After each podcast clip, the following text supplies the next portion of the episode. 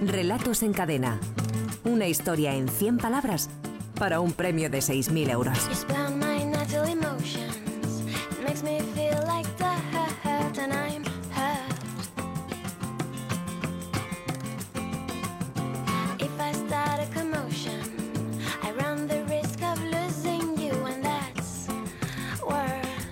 Faltan 17 minutos para que sean las 6 de la tarde, las 5 en Canarias. Aquí seguimos asomadas a la ventana con Roberto Sánchez como todas las tardes y con Javier Sagarna, que nos visita semanalmente, el director de la Escuela de Escritores. Javier, buenas tardes. Hola, buenas tardes. Para elegir a un finalista en nuestro concurso que está llegando ya a su, a su fase final. Estamos en el último mes. Último mes Luego vendrá la final de temporada y el ganador de este concurso se va a llevar ni más ni menos que los 6.000 euritos de, de rigor, De rigor, que es un premio que no está nada mal. ¿Cómo es eso? El que en proporción, en porcentaje, por... Pues por palabras, si no es el mejor pagado de- del mundo, pues por ahí se debe andar. Porque vamos, yo no creo que si uno cuenta las palabras de un planeta, por ejemplo, y lo divide por lo que ganan, no creo que le, no creo que le salga por palabras. Yo hoy no he tenido tiempo de contar todas las palabras, pero eh, bueno, desde luego yo creo que los tres se lo han ganado. Eh, la última, por cierto, sí que tiene 100 palabras exactamente. Sí, sí, sí, sí. 100, ¿eh?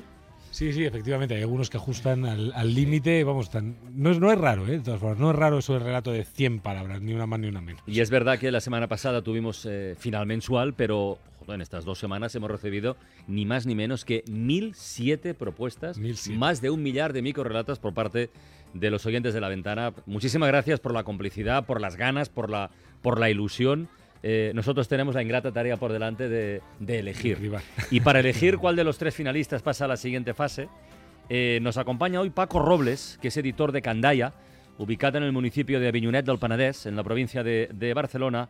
Paco Robles, buenas tardes, buena tarde, hola. Hola, muy buenas tardes. Hola, ¿qué tal? Oye, felicidades porque lleváis cuántos años de vida? Diez, ¿no? Pues 10 años hemos cumplido este mes de mayo. Con una editorial que publica fundamentalmente narrativa, pero que no sé si está abierta también a libros de otros, de otros géneros, eh, Sí, Paco. sí, aunque, aunque el 60% de nuestra publicación es narrativa, eh, tenemos un espacio importante también para la poesía, eh, para el ensayo y también una colección a la que llamamos abierta, en donde publicamos eh, libros híbridos o mestizos que, que comparten las características de, de varios de estos géneros. ¿Recuerdas el primer libro que publicasteis, Paco? Sí, lo ¿Cuál era? Lo tengo muy presente. Es un libro de un poeta paraguayo, que por cierto es el primer poeta paraguayo que se publicó en España. En los 500 años que llevamos de contacto con, con Paraguay, eh, esta fue la primera ocasión en que se publicó un libro. Es de un poeta que ya falleció, eh, que se llamaba Elvio Romero. Elvio Romero. Elvio Romero. No lo había oído nunca. Sí, no es raro, porque ya digo que aunque estamos unidos por una lengua, Es curioso, ¿eh?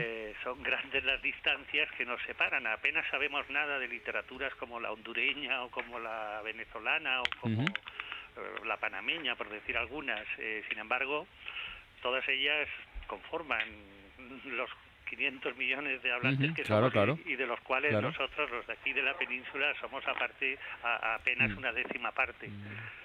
Y una curiosidad, Paco, ¿cuántos, ¿cuántos ejemplares vendisteis de este libro de poesía de un, de un poeta paraguayo? Pues la verdad es que era nuestro primer libro y, y hicimos algo que luego nos han dicho que es una barbaridad en poesía. Hicimos 3.000 ejemplares. Anda, Pues es mucho. ¿Y los vendisteis? ¿Es Pues, mucho? no- algunos nos quedan todavía, pero, pero por ahí andamos. Bueno, Claro, porque vosotros tenéis presencia en, en países de América Latina. ¿Dónde estáis exactamente? Claro, esto también es importante porque eh, nosotros eh, em, tenemos distribución también en Argentina, en Colombia, en Chile, en fin, en algunos de los principales sitios. No de forma siempre mm, como quisiéramos, porque hay muchas barreras, eh, unas veces políticas, otras veces de aranceles, otras veces cambiarias, pero estamos ahí en la, en la batalla de, de llevar eh, libros de aquí a allá y libros de allá a aquí. Oye, y en estos, en estos ya 10 años de vida, eh, ¿qué títulos, cítanos uno o dos, que tengas por ahí en la cabeza, han tenido más éxito? ¿Han triunfado más? Bueno, con, con más éxito indiscutiblemente sería Nocilla Dream. Ah, eh, de Fernández Mayo, el sí. El sueño de Nocilla, de Agustín Fernández Mayo, del cual hicimos siete, siete ediciones, No. 30.000 Qué bien. ejemplares, se mm, publicó en edición Círculo, se ha traducido a varios idiomas y ha dado eh, nombre también a, un- a toda una generación de escritores estos escritores más actuales, con una voz más, más moderna, que sería la generación nocilla. Y de eso estamos contentos, de que una editorial pequeña como nosotros pues hayamos contribuido en ese en ese lanzamiento de nuevas voces, que sería, junto con la literatura eh, hispanoamericana que nos apasiona, la otra gran línea de Candaya, la, dar voz a, nuevas voces que no lo tienen siempre fácil eh, en las editoriales grandes que siempre apuestan sobre seguro. Editorial pequeña y en un lugar muy pequeñito, para que no lo conozca, Aviñonet del Panadés es un pueblo, ¿verdad, eh, Paco? Un pueblecito pequeño donde se ve muy tranquilito y muy bien. Muy tranquilo, ahora mismo estoy rodeado de unas viñas verdes exuberantes. Qué bonito. Y, aquí en el Penedés, eh, donde nos han acogido, por cierto, estupendamente bien. Tenemos grupos de lectura, eh, cada presentación se hace aquí en el Penedés con una gran presencia de gente que cada vez se va fidelizando más y estamos muy contentos de estar, de estar en Aviñonet. Aviñonet, París, Londres, ¿no? Para nosotros sí, vamos a la misma... La verdad, la verdad es que también quizás es un signo de los, de los tiempos, ¿no? Pero antes prácticamente el mundo editorial estaba en Barcelona sobre todo, hmm. parte en Madrid y prácticamente nada más. Y ahora hay editoriales magníficas en Zaragoza, en Palencia y en Aviñonet, el PNDs, ¿no? Es decir, yo creo que, que afortunadamente si algo se ha superado es ese tema de que solo en las grandes ciudades podía haber mercado editorial. Paco, ¿eres lector habitual de, de relato corto, de microrelato? Pues tenemos por la, por la labor editorial, tenemos algunos autores que, y, nos llegan siempre, claro, propuestas de, de, microrelatos, leemos todas las propuestas que nos llegan que podemos, y hemos publicado incluso, yo creo que tres grandes autores de microrelatos. Eh, uno es el gran Carlos Vitale, un escritor argentino afincado en Barcelona. Publicamos de él Descortesía del Suicida, que es un, un libro maravilloso de relatos, eh, el prólogo de José María Merino. Eh, después también hemos publicado un escritor venezolano, Enodio Quintero, que es uno de los grandes maestros del género del microrelato. Y también a Carlos Escliar, que es el último libro que hemos publicado. Y no sé si bien, bien, eh, porque el género del microrelato es tan ambiguo que a veces eh, encuentras microrelatos en grandes novelas, eh, novelas largas. Es verdad eh, por ejemplo, nosotros hemos publicado una novela que se llama Anatomía de la Memoria de Eduardo Ruiz Sosa, que es una novela de 600 páginas y sin embargo está plagada de microrelatos.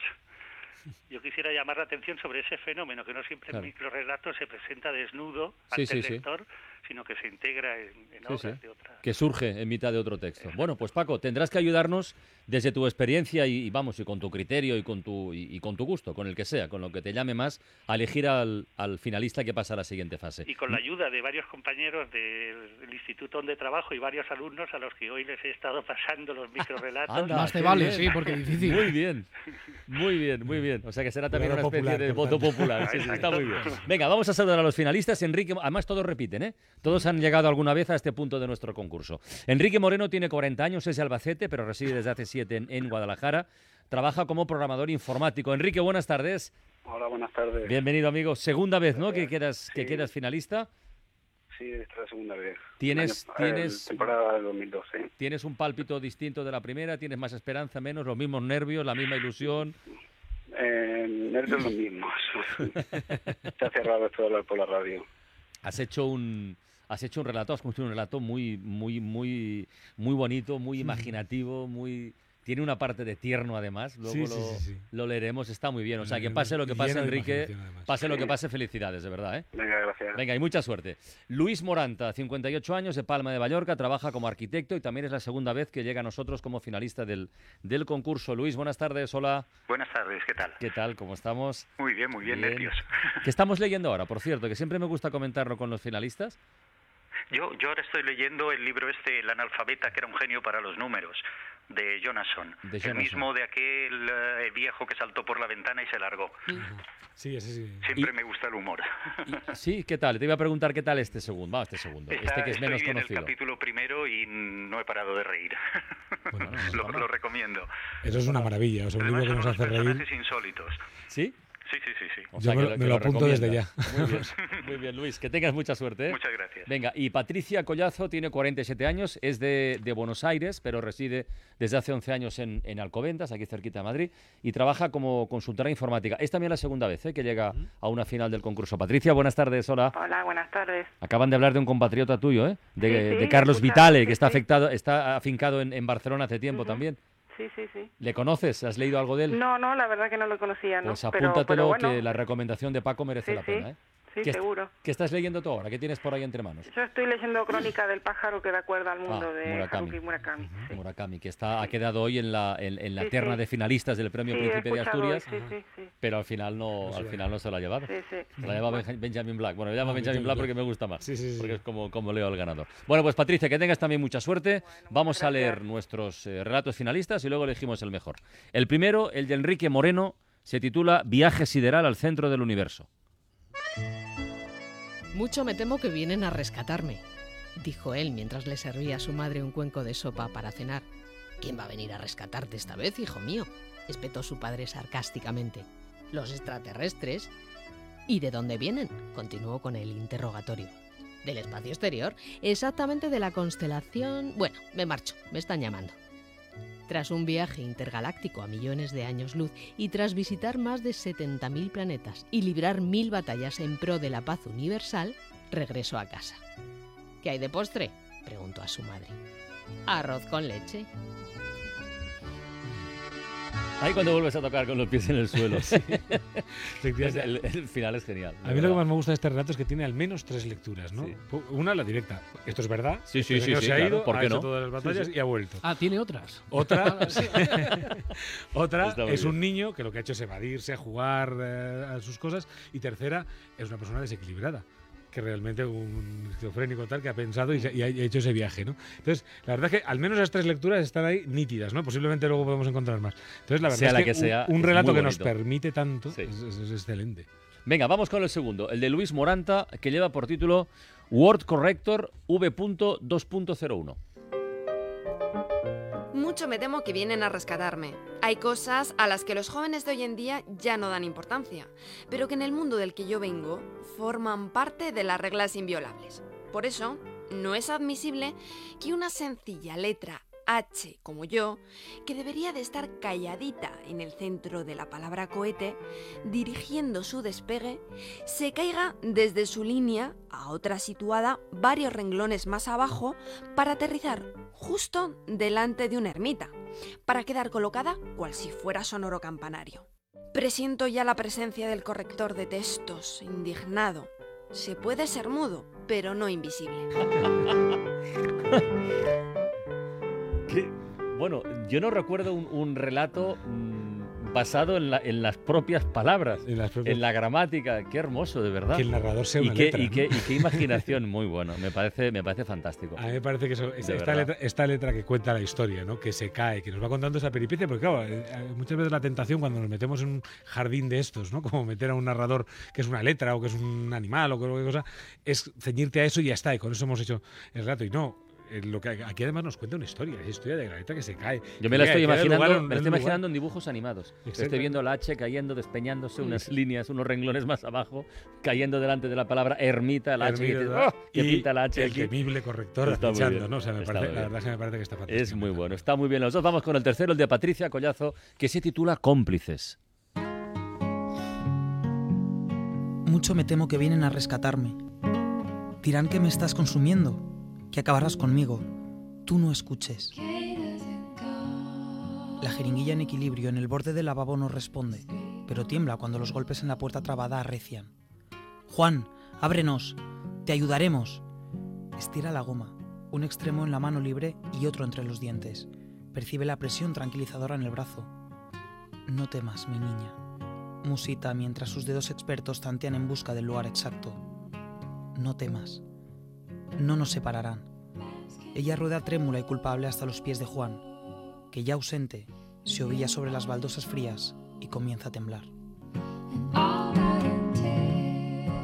Esto es buenísimo también, es un puñetazo en mitad del estómago. es, que eh, es, de una dureza y es, bueno, coméntalo tú, que eres el director de la escuela de escritores, me parece brutal. de verdad, me parece brutal cómo, cómo oh, eh, por favor. mira que el tema, el, mira que el tema está manido, digamos, sí, sí, exactamente, oh, una historia de yonkis, pero no es una historia de yonkis más, ¿no? está, cómo está, cómo está enfocado, cómo ha sacado la lupa de aumento Patricia Collazo, lo ha puesto sobre, sobre esa relación, sobre ese, ese momento, simplemente es un pico, ¿no? Mientras se, se está pinchando el, hombre, pero, pero qué bien armado está, cómo está armado el deseo, cómo sabemos que de esta no sale ni, de broma, cómo, cómo, cómo, cómo vemos su aislamiento, su soledad. Los planos está también, Fantástica. Sí, esa conversación con la.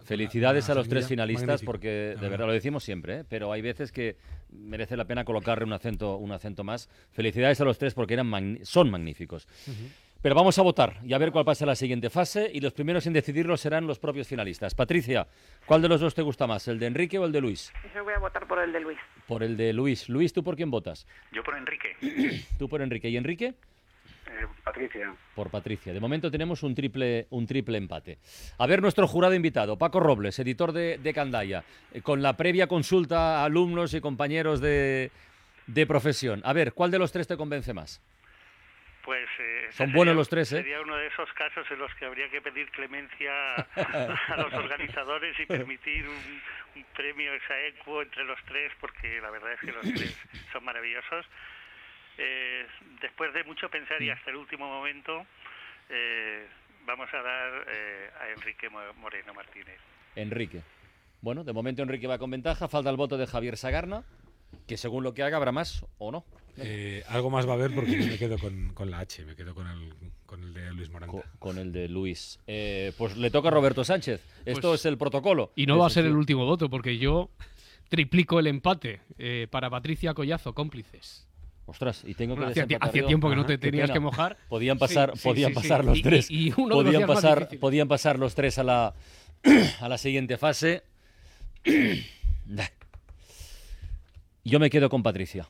Eh, si lo decido yo, yo me quedo con Patricia. Eh, Patricia Collazo, felicidades. bueno, muchas gracias. Esta tarde me has cogido por ahí, por la, por la dureza, de verdad. Felicidades. Bueno, muchísimas gracias. Luis y Enrique, felicidades también a los dos y hasta la próxima, amigos. Muchas gracias. me, da, rabia, ¿eh? Venga, Javier, deberes para los oyentes. Me da rabia. Bueno, pues tenemos la, frase para el próximo día es la siguiente. Se ovilla, sobre, se ovilla sobre las baldosas frías y comienza a temblar se ovilla sobre las baldosas frías y comienza a temblar.